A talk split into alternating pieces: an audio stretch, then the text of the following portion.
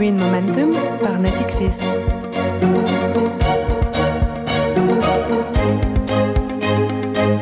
Bonjour à toutes, bonjour à tous et bienvenue dans Green Momentum. Green Momentum proposé par Natixis, c'est la première série de podcasts consacrée à la finance verte, à ses enjeux, à ses évolutions et à son rôle essentiel dans la lutte pour une meilleure préservation de notre environnement. Alors aujourd'hui dans Green Momentum, le rapport entre la RSE et les ressources humaines et en particulier en quoi la RSE est devenue un argument de recrutement et de fidélisation des collaborateurs. Alors comment les entreprises répondent-elles aux défis de ceux l'on appelle la génération climat, entre guillemets. C'est la question du jour. Et pour y répondre, nous sommes avec Mélanie Conti, conseil carrière et relations employeurs RSE et développement durable à Grenoble École Management. Bonjour. Bonjour. Et Agnès Guiral, directrice adjointe RSE chez Natixis. Bonjour. Bonjour. Alors la première question, c'est est-ce que ceux que l'on appelle les, les millennials sont vraiment une génération climat? Est-ce que pour eux, finalement, la question, elle se pose même pas. Le climat et sa préservation, c'est un combat inné, il est quasiment euh, dans leur gène, Agnès Guéral. Alors, les millennials, pour, pour resituer, sont des jeunes qui ont euh, entre 25 et, 35 ans. Et c'est vrai qu'ils sont très sensibilisés depuis des années à la question du, changement climatique et plus récemment au, sujet de la perte de la biodiversité. Donc, comme nous tous, euh, ils sont témoins chaque année des, rapports du, GIEC, hein, le groupement d'experts sur le climat, qui témoignent de, de d'années les, les, plus chaudes effectivement qu'on observe et d'un avenir assez assez morose qu'on nous promet. Ils sont également très sensibles au, au message des, ONG et ça c'est important pour nous. ils ont été assez présents notamment dans les, dans marches pour le climat euh, les années passées. Donc finalement ils se saisissent des sujets parce qu'ils sont directement impactés aujourd'hui. Ils seront encore plus euh, demain. Euh, donc plutôt que de se, résigner finalement et de baisser les bras, et ben nombre d'entre eux ont envie d'être acteur du, du, changement et de venir proposer des solutions, euh, y compris en entreprise. Donc c'est quelque chose qu'ils prennent euh, à, bras le corps. Et Mélanie Conti, je crois qu'il y a des études qui montrent que cette génération, finalement, elle place le climat très très haut dans la liste de leurs attentes, de leurs attentes de vie, mais aussi de leurs attentes professionnelles. Absolument. Euh, le REFET, qui est le réseau étudiant euh, pour le développement durable, dans sa dernière consultation nationale de 2020, donnait des chiffres importants sur le sujet. Aujourd'hui, 93% euh, pensent que la majorité des métiers vont devoir tous intégrer une notion de développement durable dans ce qu'ils vont faire. Par ailleurs, 70% des candidats ont décidé d'intégrer l'impact environnemental comme critère de recherche d'emploi. Alors, on le voit, hein, c'est très important pour les millennials et cette culture du climat, finalement, Agnès Guiral, elle a infusé au sein de l'entreprise, à tel point qu'elle ne concerne plus que euh, les jeunes qui ont entre 20 et 35 ans aujourd'hui. Ah, je suis tout à fait d'accord. On voit vraiment une mobilisation croissante des collaborateurs qui veulent avoir un, impact positif sur l'environnement et ça va heureusement au-delà des, des millennials. Euh, mais les, les nouvelles générations, ils aspirent, la, différence c'est qu'ils aspirent à, davantage de cohérence en fait entre leurs valeurs euh, personnelles et, et, les, et celles qui sont portées au niveau du travail. Et il y a une étude de, qui a été faite pour le compte de l'ADEME qui a révélé l'apparition de ce qu'on appelle les transféreurs, c'est-à-dire des, des personnes qui ont commencé à développer des pratiques écologiques euh, dans leur sphère personnelle et qu'ils ont envie de, de les développer et de les trouver aussi dans leur entreprise. Et ils sont très nombreux, ces transféreurs, puisqu'on constate c'est 86% des salariés in interrogés dans le cadre de cette enquête qui sont transféreurs à un niveau plus ou moins ambitieux. Donc on voit ça a commencé avec le, le tri des déchets où les, où les collaborateurs très concrètement ils arrivaient dans l'entreprise ils étaient habitués à trier leurs leur déchets chez eux et ils voulaient avoir les mêmes systèmes de tri pour le papier l'aluminium ou, ou les capsules de café euh, par exemple. Mais on attaque maintenant les, les sujets plus difficiles plus ambitieux avec des objectifs de zéro déchet par exemple ou des objectifs autour de la, de l'impact du numérique avec moins d'équipements ou des objectifs autour de l'alimentation par exemple ou des, ou des pratiques de, jardinage. Donc euh, ce qui est intéressant avec ces transféreurs, c'est que si c'est un peu une majorité silencieuse aujourd'hui, mais s'ils sont reconnus dans leur rôle, ils deviennent des prescripteurs euh, de, ces bonnes pratiques écologiques et ils embarquent leurs collègues en, créant des réseaux. Et finalement, ça enclenche une vraie dynamique au sein de l'entreprise. Ça permet à chacun d'exprimer cet engagement. Ça, développe la convivialité aussi au sein des, entreprises et ça permet d'avancer aussi à grande échelle. Euh, donc on voit que, que, les jeunes générations, elles arrivent avec la volonté d'impulser quelque chose sur cette question euh, du, euh, du climat, euh, et elles ont également un savoir-faire qui est très spécifique sur ces, euh, sur ces thématiques. Est-ce que Mélanie Conti, ça bouleverse finalement le schéma habituel où quand un jeune arrivait dans une entreprise, eh bien jusqu'à présent c'était quelqu'un de plus expérimenté qui l'accompagnait? Est-ce que maintenant, eh ben ça va dans les deux sens? Alors, je dirais que euh, je ne suis pas tout à fait convaincue que euh, l'importance du management aujourd'hui soit remise en cause, de même que l'importance du mentoring. Parce que euh, toutes les, les relations qu'on peut se faire en début de carrière demeurent, je pense, toujours très importantes de par les compétences qu'on a gagnées, le savoir-être, le réseau qu'on va pouvoir bâtir. En revanche, les jeunes générations sont, à mon sens, très en demande d'un management un peu plus à la page, qui va leur permettre de mettre en avant leur impact positif. Et ça, ça peut se manifester, manifester de différentes façons. La confiance, l'autonomie qu'on va leur laisser, euh, leur permettre de proposer de nouvelles idées, de ne pas être euh, de simples exécutants. Euh, le fait aussi de repartir avec l'acquisition de nouvelles compétences et bien sûr d'utiliser leur force de travail, justement les idées dont vous parliez, pour les faire travailler sur des projets porteurs, que ce soit en interne à l'entreprise, mais également en externe. La grande question, c'est maintenant comment l'entreprise, et notamment les grandes entreprises qui sont euh, installées, font pour répondre à ces attentes euh, en matière de climat. En gros, comment l'entreprise fait en sorte que ses valeurs, ses actions soient en adéquation avec les attentes de ces talents qui, on l'a vu, placent finalement leur conscience RSE comme un critère important de, recherche d'emploi. Là, il y a, j'imagine, un, énorme travail. Je ne sais pas qui veut répondre. Agnès. Euh, oui, je crois que c'est une nécessité de démontrer que nous sommes réellement engagés pour le, développement durable et la protection du, climat, et ça tant dans nos métiers que dans, dans notre fonctionnement. C'est pour ça que, par exemple, chez Natixis, on développe des activités liées au financement des énergies renouvelables ou à la gestion d'investissements socialement responsables avec l'intégration de critères euh, sociaux et environnementaux. Mais dans une entreprise comme Natixis, l'essentiel, c'est aussi d'accompagner nos clients dans leur propre euh, transition écologique. Et c'est pour ça qu'on a mis au point notamment l'outil Green Wetting Factor qui nous permet progressivement d'orienter nos, financements. Et c'est un outil qui est largement reconnu sur le marché. Et au-delà des aspects métiers, c'est vrai qu'en mobi en mobilisant largement nos, collaborateurs, notamment les, les transféreurs dont je parlais tout à l'heure, on réduit chaque année, mais très concrètement, notre impact direct sur l'environnement, que ce soit en termes de consommation de ressources, de, de, de, de gestion de déchets ou d'émissions de gaz à effet de serre. Euh, on rappelle hein, juste le Green Weighting Factor, c'est une espèce de grille de lecture qui permet euh, de modifier finalement le, le, le taux d'intérêt euh, du financement en fonction euh, de l'impact que l'entreprise qui veut emprunter de l'argent va avoir sur, sur l'environnement. Mélanie Conti, finalement, vous le disiez tout à l'heure, hein, les jeunes aujourd'hui, ils placent euh, la politique RSE d'une entreprise comme un des critères de, leur recherche, leur recherche d'emploi. Euh, comment ils font pour eux mesurer justement parler de grille de lecture pour avoir cette grille de lecture? Comment ils veulent être sûrs que euh, eh bien l'entreprise va être en adéquation avec ce qu'ils veulent et comment l'entreprise elle peut être sûre que le futur collaborateur va avoir un impact? Alors, je pense que les, euh, les, étudiants sont quand même assez formés euh, aujourd'hui euh, dans leur technique de recherche d'emploi. Ça va se jouer à deux niveaux. Je dirais que le premier, ça va être en amont de l'envoi des candidatures, quand on se renseigne sur l'entreprise dans laquelle on veut postuler. On va rechercher, on a tous les, tous les outils hein, pour ça aujourd'hui, connaître l'impact du projet RSE, développement durable de l'entreprise, sa réputation. Le candidat va également aussi chercher à savoir s'il est bien en affinité avec le produit, avec le service vendu. Et bien sûr, euh, la politique RSE et développement durable de l'entreprise. Aujourd'hui, ils sont quand même assez formés à aller voir dans quelle manière elle est intégrée à la stratégie globale de l'entreprise. En gros, la question en toile de fond, c'est euh, est-ce que c'est un vernis, euh, cette, cette stratégie RSE C'est vraiment une question que se posent vos, les étudiants que vous fréquentez. Ah oui, tous les jours. La question, c'est comment faire, comment faire pour savoir si l'entreprise est vraiment verte, est-ce que c'est du greenwashing ou pas? Donc répondre à cette question, c'est compliqué, mais encore une fois, aujourd'hui, énormément d'outils euh, qui sont mis à leur disposition. Euh, je peux commencer déjà à parler des job boards, euh, les sites de recherche d'emploi qui sont spécialisés, donc qui vont a priori passer au crible les offres qui sont mises à disposition, noter un peu les entreprises qui en font partie.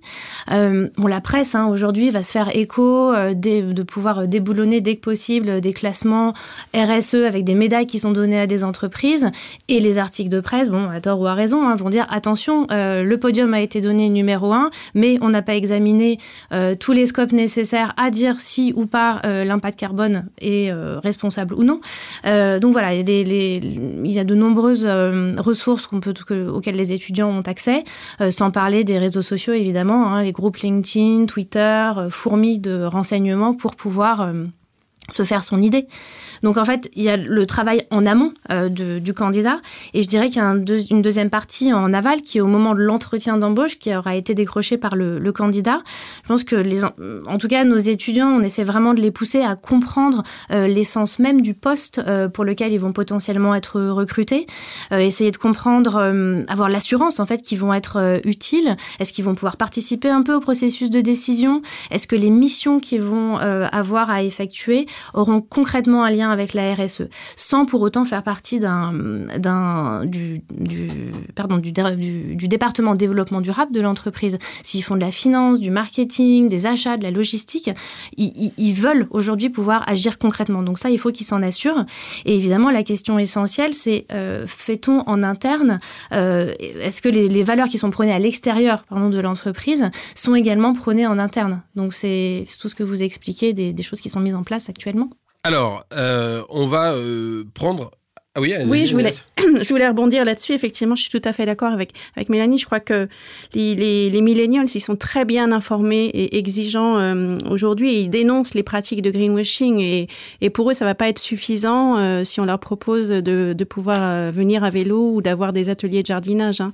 Et ça, quand on a été sollicité notamment par les étudiants dans le cadre signataires des manifestes pour le réveil écologique, hein, 30 000 étudiants qui nous ont sollicités, ils l'ont très bien dit. À quoi bon venir au bureau à vélo, si on travaille pour une entreprise dont l'activité contribue à l'accélération du changement climatique. Donc il faut qu'on réponde concrètement avec des propositions, y compris dans nos métiers. Euh, bah, J'avais prévu qu'on parle du greenwashing un peu plus tard, mais puisqu'on en parle maintenant, euh, on, va y aller. Euh, ces jeunes générations, elles sont ultra informées, elles sont ultra sensibles à la question de la RSE. Vous parliez du greenwashing. Est-ce que ça veut dire qu'elles ont un filtre et qu'aujourd'hui, elles arrivent à mieux le détecter? Et euh, que aujourd'hui le greenwashing ça ne passe plus finalement, Mélanie Conti. Alors euh, ce que j'avais envie de dire par là, c'est que je ne sais pas si le, greenwashing ne peut plus passer euh, aujourd'hui parce qu'il passe encore, hein, euh, on le sait, mais on va dire que c'est de, de, plus en plus difficile parce qu'effectivement on est dans une génération qui est hyper informée, hyper vigilante et je dirais même jusqu'à dire hyper méfiante aussi euh, par le discours qui leur est, euh, qui leur est servi hein, euh, par, par les entreprises.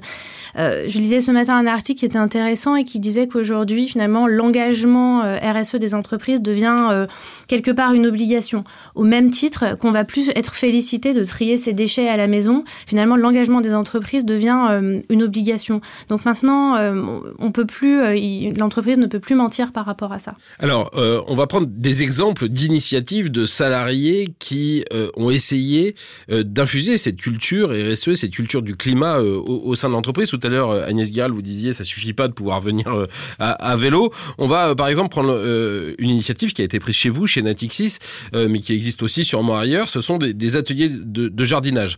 Alors, on est allé interroger une des participantes à cet atelier sur ce qu'elle y fait et sur ce que ça lui apporte. Elle s'appelle Bénédicte Beden-Renault et on l'écoute. Lorsque j'ai vu l'information sur la création d'un groupe de jardiniers de l'immeuble Rive de Seine, je me suis inscrite. Les valeurs principales pour moi, c'était le partage et la possibilité de faire une mini pause nature dans la journée.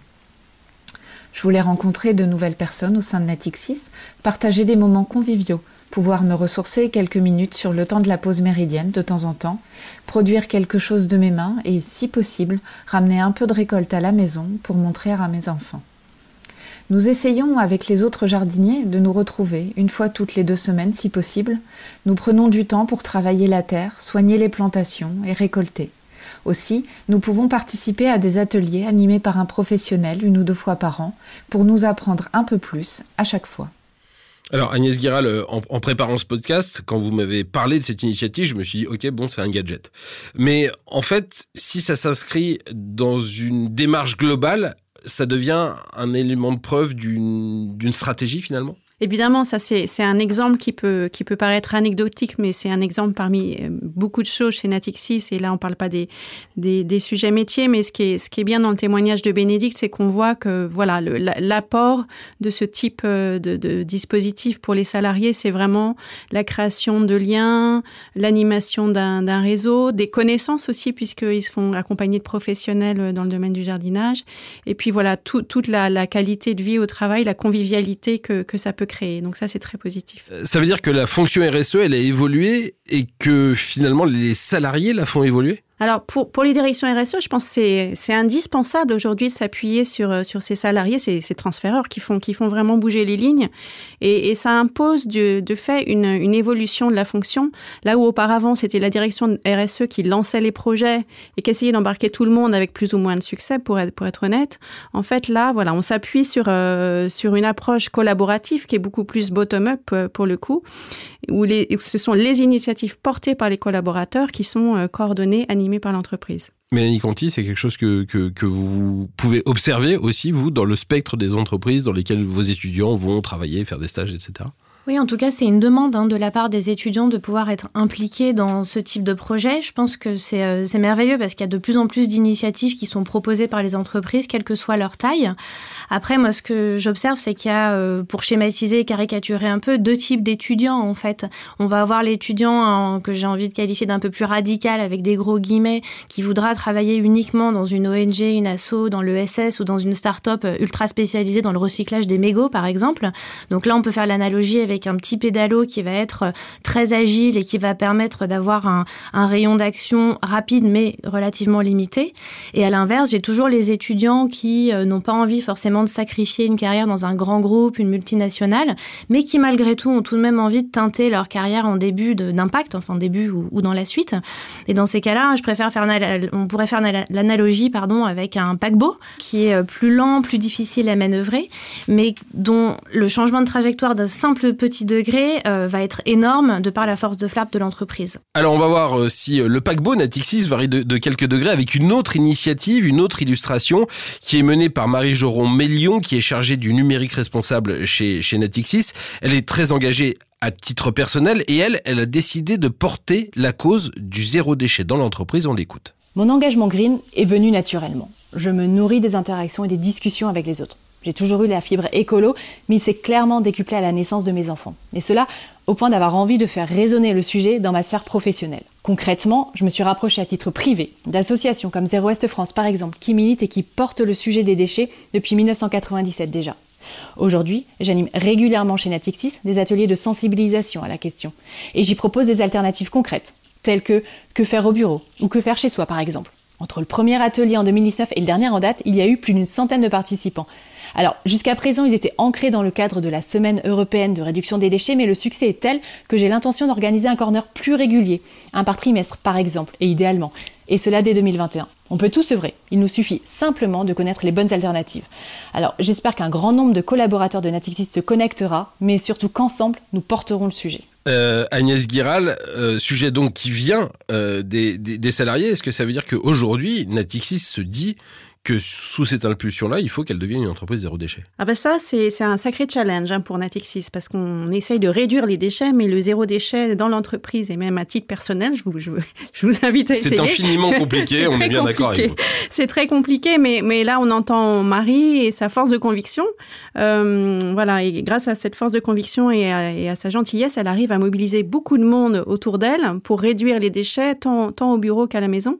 D'ailleurs, c'est amusant parce qu'il y a du coup, il y a un transfert dans le sens inverse, hein, ce qui fait que les, les gens apprennent des bonnes pratiques de réduction des déchets au bureau qui ramènent chez eux. Par exemple, elle a animé un atelier, autour du zéro déchet pour les fêtes de Noël. C'est très intéressant parce que là aussi, on voit que finalement, c'est petit pas par petit pas, degré par degré qu'on qu y arrive. On va prendre un, autre exemple, euh, un dernier exemple avec une collaboratrice de Natixis qui, elle, décidé de sensibiliser ses collègues à la question du climat en général. Elle a suivi la formation de l'ONG La Fresque du Climat et elle a mis en place une, une formation. Elle s'appelle Isabelle Forestier et elle nous explique son idée et ce qu'elle fait avec les collaborateurs. Je m'appelle Isabelle Forestier, je travaille chez Global Trade à Paris. Je suis correspondant RSE chez Natixis. À ce titre, j'ai été formée à l'atelier La fresque du climat qui m'a énormément impactée. J'ai eu envie de devenir moi-même formatrice à titre personnel et après avec l'équipe RSE de Natixis, nous avons organisé la formation de l'ensemble des collaborateurs de Global Trade à cet atelier. C'est un atelier qui dure 1h30. Le principe, c'est d'avoir des cartes qui sont issues du GIEC et les personnes positionnent ces cartes sur un grand papier blanc en faisant des traits avec les crayons pour comprendre les causes, les conséquences, les conséquences des conséquences.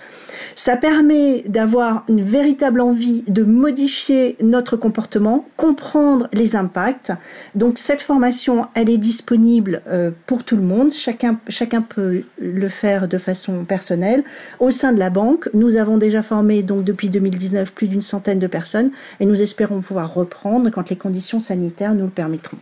Mélanie Conti, qu'est-ce que vous en pensez? Comment vous réagissez? Eh bien, c'est un sujet qui m'est familier parce qu'on nous le proposons aussi à Grenoble École de Management, euh, la, la formation euh, sur la fresque du climat. Euh, la plupart de nos étudiants l'ont suivi et on l'a également déployé sur un format en ligne. La dernière vraie grande question quand on parle quand on parle des jeunes finalement, c'est est-ce que la, la pandémie n'a pas changé la donne? Si on schématise, avant 2020, les entreprises elles se battaient pour recruter des talents. Aujourd'hui, avec la crise économique, les talents, eux, vont devoir se battre pour trouver un job. Est-ce que ça veut dire qu'ils vont un peu, finalement, devoir mettre de l'eau dans leur vin et qu'ils vont devoir faire des concessions par rapport aux engagements et à leur volonté RSE dont vous parliez tout à l'heure, euh, Mélanie Conti, parce qu'à un moment, bah, faut bien travailler. Vous avez raison. Alors euh, évidemment, le marché du travail s'est énormément contracté, hein, c'est un secret pour personne. Donc l'entrée sur le marché du travail des jeunes diplômés et même les reconversions professionnelles vont probablement être un peu compliquées hein, dans les temps à venir. Donc forcément, il y aura des concessions à faire qu'elle soit dans l'ordre du, contenu du travail, euh, sur le salaire, euh, le lieu, le type d'entreprise, bon, à chacun de voir euh, où on place son curseur. Malgré tout, j'ai quand même envie de rester optimiste parce que comme on l'a évoqué précédemment, la RSE, le développement durable, se retrouve quand même désormais infusé à tous les étages en fait et quel que soit le type de métier. et puis en plus de ça, il y a énormément d'initiatives hein, d'un niveau entrepreneurial qui sont en train de naître. Donc forcément, ça va donner lieu à des opportunités business et on va avoir besoin de talents pour les mettre en musique. Donc je pense qu'il y a quand même du travail euh, voilà, pour, pour nos jeunes. Agnès Guiral, euh, ce changement de paradigme dont, dont, je parlais, vu du point de vue de l'entreprise, est-ce que finalement l'entreprise va se dire il faut qu'on continue parce que c'est le sens de l'histoire ou est-ce qu'ils se disent bah là on a peut-être euh, l'opportunité, c'est pas le bon mot, mais vous comprenez ce que je veux dire, de faire une pause Je crois que le, contexte de la pandémie euh, est certes très dur pour, euh, pour les millennials dans le cadre du marché du travail, mais pour nous, en termes de stratégie RSE, ça n'a pas du tout euh, changé la donne. Il n'y a aucune raison que ça, le change, bien au contraire. Et je dirais même que la, crise économique, ça crée une forte pression, hein, on sait, sur les, sur les coûts. Et la RSE arrive bien souvent, finalement, à générer des économies, que ce soit en, en réduisant réduisant les consommations de, ressources, en réemployant nos équipements ou en limitant par exemple les, déplacements en avion. Donc c'est un, facteur euh, d'adaptation et de résilience face à une crise comme ça. On arrive bientôt à la fin de ce podcast. La, la, dernière question, elle est euh, rituelle. Est-ce que vous êtes pessimiste ou optimiste pour l'avenir? Mélanie Conti, vous avez déjà un peu répondu. Oui, je crois que je reste résolument euh, optimiste. Euh, les prises de conscience, euh, notamment écologiques, n'ont jamais été poussées aussi loin qu'elles l'ont été. Alors certes, ça se fait quand même dans la douleur, hein, mais le monde du travail est un, quand même un outil génial pour pouvoir apporter sa pierre à l'édifice. Donc voilà, je pense que l'espoir est permis. Eh ben, moi aussi optimiste, bien sûr, et, et ravie de voir l'engouement des, des millennials sur les sujets de la RSE, du développement durable, et, et, je pense que leur contribution est vraiment euh, précieuse pour faire avancer les choses. Voilà, moi j'aime bien quand on termine ce podcast sur une touche d'optimisme. C'est donc la fin de notre discussion. Merci beaucoup à toutes les deux d'être venues dans Green Momentum aujourd'hui. J'espère que vous avez pris plaisir à nous écouter. À très bientôt.